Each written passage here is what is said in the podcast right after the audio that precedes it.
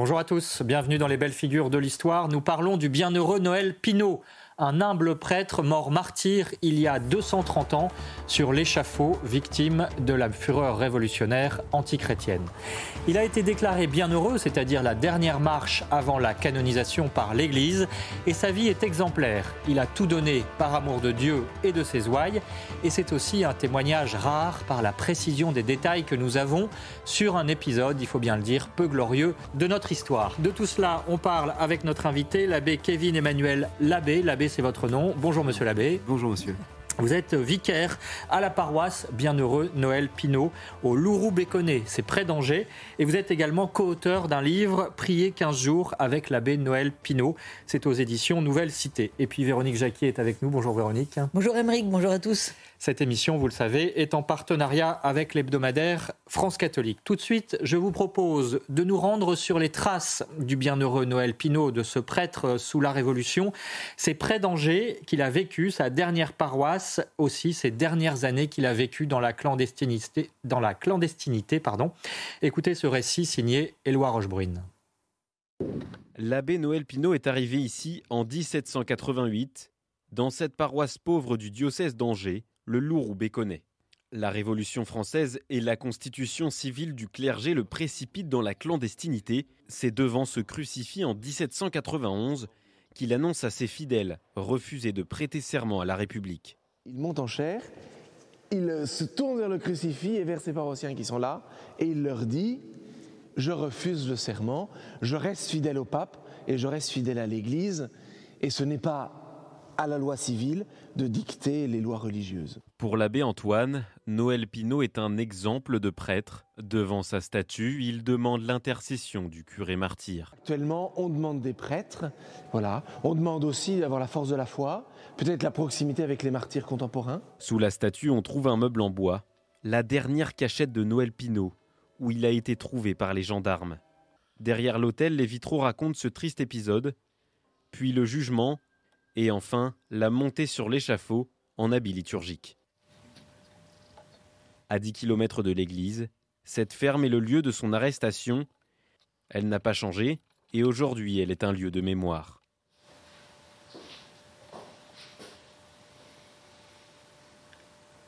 C'est ça, les paroissiens racontent que avant d'être arrêté, le bienheureux Noël Pinault allait célébrer la messe. Ici, là, il y a une petite plaque qui le rappelle. Tous les ans, l'oratoire organise un pèlerinage Noël Pinault depuis Angers. Il se termine ici, un lieu devenu saint grâce au martyr d'un prêtre qui a donné sa vie pour le Christ. Voilà, nous allons reprendre bien sûr toutes les étapes de cette vie exemplaire. Euh, et d'abord, Véronique, avant d'être pris par la tourmente révolutionnaire, eh bien, euh, l'abbé euh, Noël Pinault, c'est d'abord un humble prêtre, on peut dire un curé de campagne.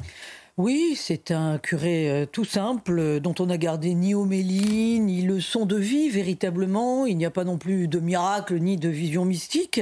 Euh, sa vie témoigne tout simplement de son amour pour le Christ jusqu'à la mort. Alors, Noël, Noël Pinault, c'est le dernier de 16 enfants. Son père était tisserand. Il est décédé quand Noël avait seulement 8 ans. Il est donc né à Angers en 1747. Il est ordonné à l'âge de 23 ans. Il est volontaire et persévérant parce qu'il veut être un prêtre instruit.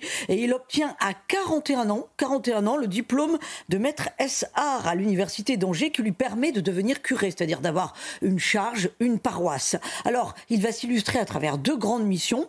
La première, c'est qu'il va être aumônier des incurables d'Angers avant d'obtenir son diplôme. Il a 34 ans alors. Ce n'est pas simple à cet âge quand même de passer toutes ses journées au chevet de mourants, de fous, de, de très très grands malades, mais il est resté dans l'histoire comme un prêtre qui a témoigné d'un dévouement vraiment exemplaire. Et puis, euh, quand il est curé, il hérite donc de la charge euh, de, la, paroisse de, du Lourou-Béconnet, non loin d'Angers. Et c'est vraiment là que va s'enraciner sa vocation. Il décide de se dépouiller de tout. Vraiment, il décide de vivre dans la plus grande simplicité, dans la plus grande pauvreté. Il donne ses vêtements, il donne son linge. Il est tout simplement euh, euh, dans un presbytère, tout, tout simple. Il n'y a rien d'ostentatoire. Et il décide de se consacrer aux démunis et aux malades. Arrive donc la Révolution, et on l'a vu dans le reportage, il refuse de prêter serment à la constitution civile du clergé, il refuse euh, de se soumettre à l'État et d'en devenir un fonctionnaire. Euh, et donc le 27 février 1791, après avoir célébré la messe, il monte en chair et il explique son refus il est évidemment tout de suite dénoncé, arrêté. De toute façon, il y avait des, témoins hein, dans l'assistance. Et Noël Pinault devient ce que l'on appelle un prêtre réfractaire, puisqu'il décide de ne pas prêter allégeance à la constitution civile du clergé. Il y en a eu beaucoup dans l'ouest de la France, notamment en Vendée, on va en parler. Et c'est donc une vie terrible qui l'attend, une vie terrible durant trois ans, trois ans de clandestinité. On va voir cela, euh, bien sûr, dans un instant. Véronique, euh, Abbé Kevin Emmanuel Labbé, euh, justement, revenons sur ces, qui ne sont pas des points de détail, mais, mais ces, ces, précisions. Qu'est-ce qu'un prêtre réfractaire Est-ce qu'effectivement ils sont nombreux ou est-ce que l'abbé Pinault est un, un exemple minoritaire parmi le clergé à l'époque? En fait, il a pas. Euh, on, pourrait tenter de réduire en deux catégories simples les réfractaires et puis les jureurs. Donc les réfractaires, ceux qui ont refusé la constitution civile du clergé, et les jureurs, ceux qui ont prêté le serment. Or, les choses sont beaucoup plus fines et beaucoup plus ténues que cela, euh, puisqu'il y a des prêtres qui ont prêté le serment, mais pas spécialement par euh, amour pour la Révolution, mais parce que c'était le moyen de rester en place auprès de leurs fidèles, parce que lorsqu'on ne prêtait pas le serment, on était démis de ses fonctions. Donc il fait partie d'un d'un courant, en fait, c'est pas très clair, mais c'est à peu près moitié-moitié. Hein. Dans, toute la France, c'est à peu près 6 prêtres sur 10 qui prêtent le serment, en comptant les curés, les vicaires, etc. Euh, donc il y, a une. Et pourquoi est-ce que l'abbé Pinault, euh, lui, décide de ne pas euh, prêter serment à cette constitution civile du clergé? Alors il décide de ne pas prêter serment euh, pour bien des raisons. D'abord, il voit que lorsque la constitution civile du clergé est promulguée et qu'on demande un serment, eh bien, euh, il n'y a que trois évêques en France qui l'approuvent. Sur tout le reste, c'est à peu près plus de 80 diocèses à l'époque, la France. Euh, et donc, il se dit, bon, déjà, il y a quelque chose qui ne va pas. Puis c'est quelqu'un d'instruit, donc qui étudie les choses. Il, se prononce, hein, vous le savez, bien avant que le pape lui-même ne se prononce. Ne condamne ce document. Le, condamne, condamne ce document et ceux qui ont prêté euh, euh, le serment. Et euh, ce qu'il voit, c'est que la constitution civile du clergé demande une séparation du chef visible qui est le pape pour faire une église gallicane, bien franco-française comme on l'aime. L'élection des évêques et des curés par tous les citoyens, quelle que soit leur confession, leur philosophie, etc. la circonscription de nouveaux diocèses, euh, qui collerait avec les départements, c'est ce qu'on a aujourd'hui, et un certain nombre de choses comme ça, et surtout la, fonctionnarisation du clergé, euh, qui fait que bah, du coup l'Église n'est plus libre tellement de ses propos, euh, puisqu'elle elle est rémunérée. Quoi. Et est-ce qu'il est approuvé par ses fidèles, soutenu alors par une très bonne, très majoritaire partie, euh, les seuls qui le condamnent vraiment et publiquement, c'est la municipalité qui, elle, est tenue de lui faire euh, prêter le serment. Et à un moment, dans le, le sermon qu'il prononce, où il refuse de prêter le, le fameux serment, euh, le maire le fait taire en lui disant Tu nous dis que c'est une chair de vérité, mais tu ne dis que des mensonges. Et un paroissien euh, se lève et dit Mais monsieur le curé, continue de parler, nous vous soutiendrons. Et c'est ce qu'ils ce ont fait. C'est en partie grâce euh, au soutien de tous les fidèles laïcs de ces paroissiens qu'il est aujourd'hui bien heureux. Hein. Alors justement, juste avant d'en arriver à cette béatification, bien sûr, Véronique, en choisissant d'être un, prêtre réfractaire, eh bien Noël Pinault a choisi le chemin finalement qui le mènera au martyr. Oui, parce que après son acte courageux, c'était courageux déjà de monter en chair hein, et de dire pourquoi il choisissait Dieu finalement plutôt que la Révolution, euh, plutôt que l'être suprême. Il est donc dénoncé et arrêté.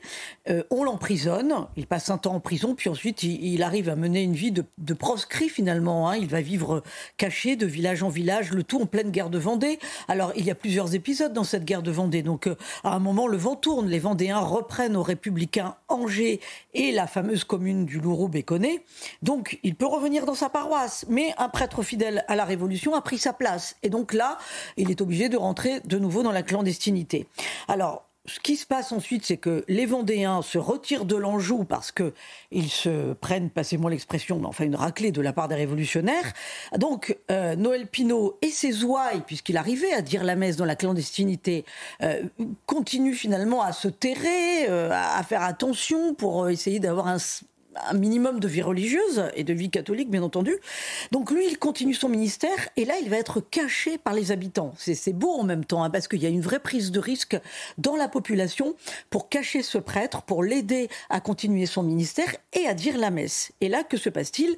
Parce que pour continuer à dire la messe et à dire son ministère, il est obligé quand même de, s'habiller en paysan, de, de, laisser sa soutane. Sa tête est mise à prix quand même, donc ça va loin. Il sait qu'il est recherché, il sait même qu'il est pisté par, par ce qu'on appelait les bleus, c'est-à-dire les républicains. Donc il sait quand même qu'il risque sa peau. Et un soir, il est aperçu dans la cour d'une ferme par un homme qui était un ancien protégé, un homme qui l'a aidé, qui s'appelle Niquet. Et ce fameux Niquet, contre quelques pièces, il va aller le dénoncer aux républicains. Donc finalement, euh, Noël Pinault a aussi son Judas, comme le Christ.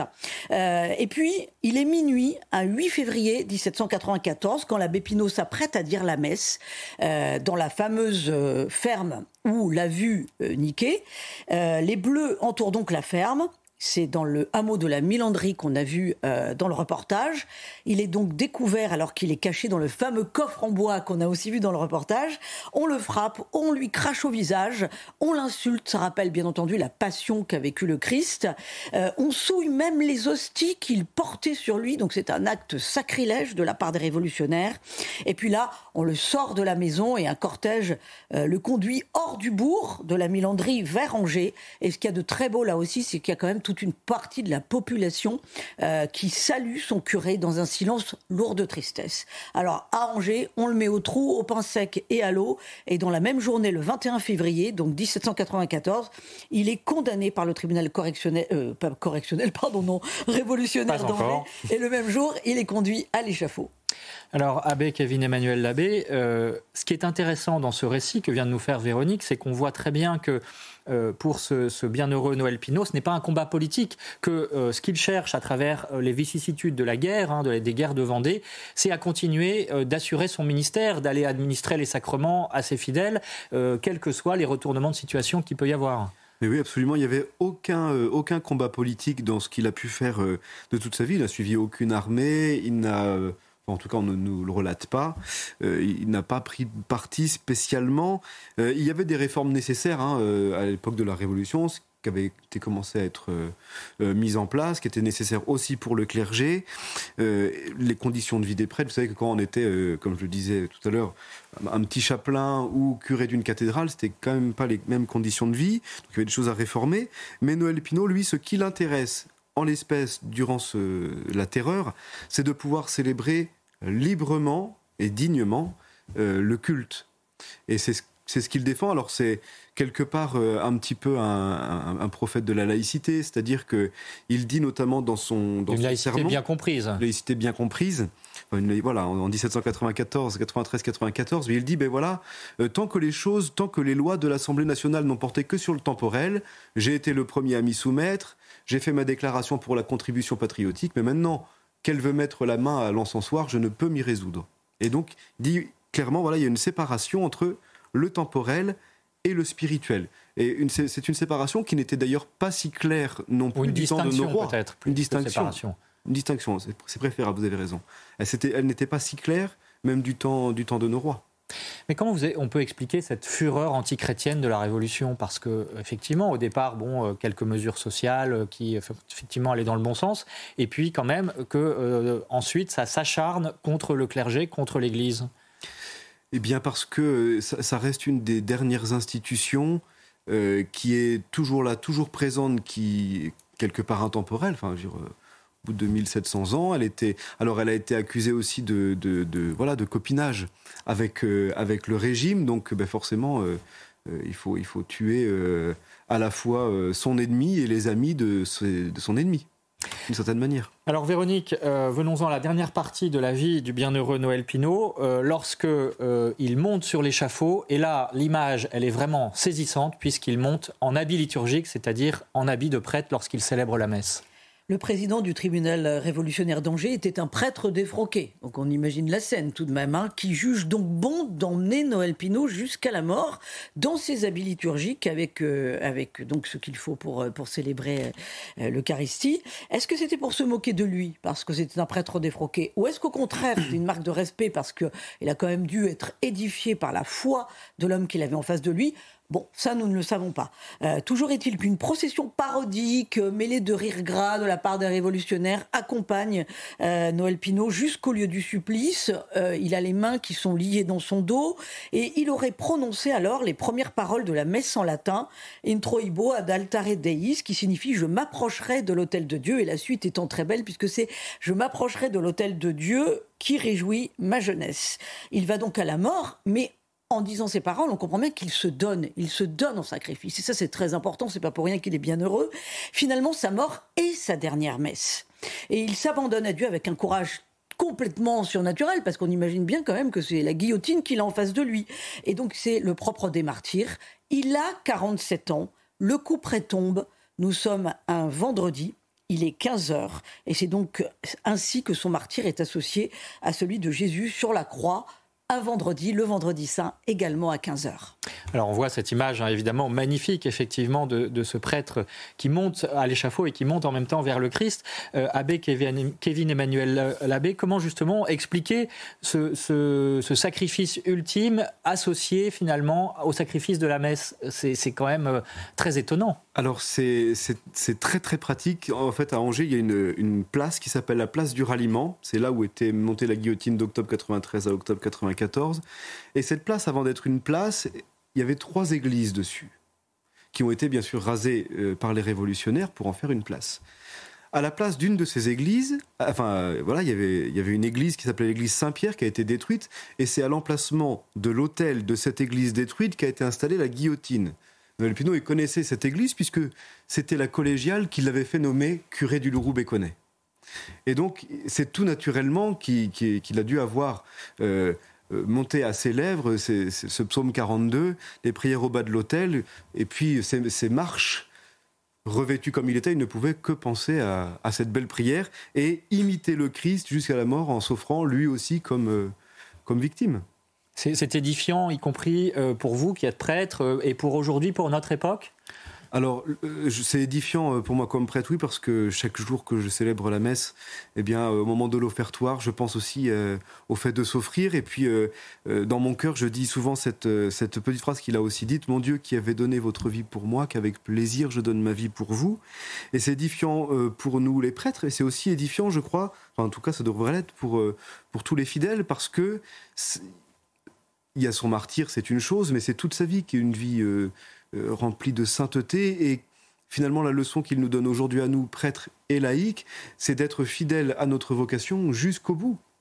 Peu importe ce qui peut nous être demandé comme sacrifice, grand ou petit, je suis peut-être qu'on ne demandera pas notre sang à nous qui sommes autour de cette table, mais on doit témoigner jusqu'au bout de, de ce bel appel à la sainteté que, que nous fait le Seigneur. Alors, il a été béatifié donc euh, par le pape Pie XI en 1926 pour la fête du Christ roi, la première, hein, qui avait été instaurée par ce même pape.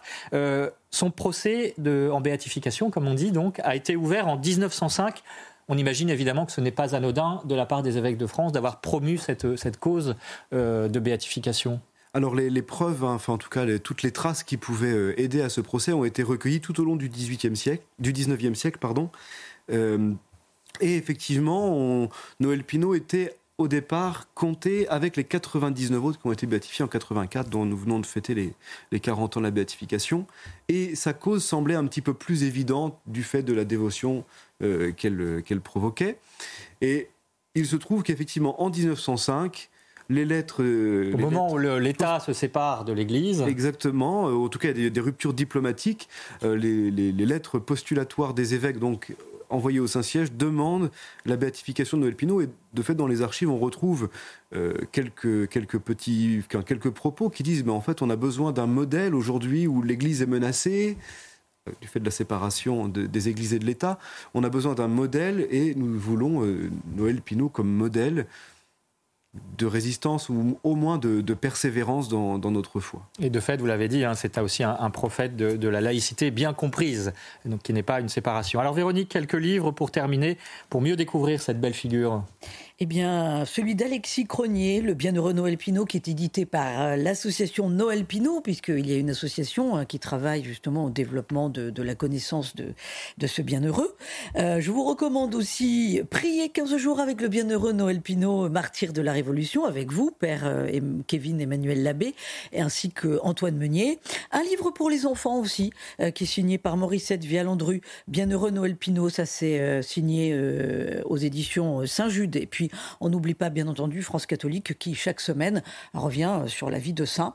France catholique sur abonnement et sur france-catholique.fr. Et cette semaine, bien entendu, il y a tout un dossier sur l'entrée en carême.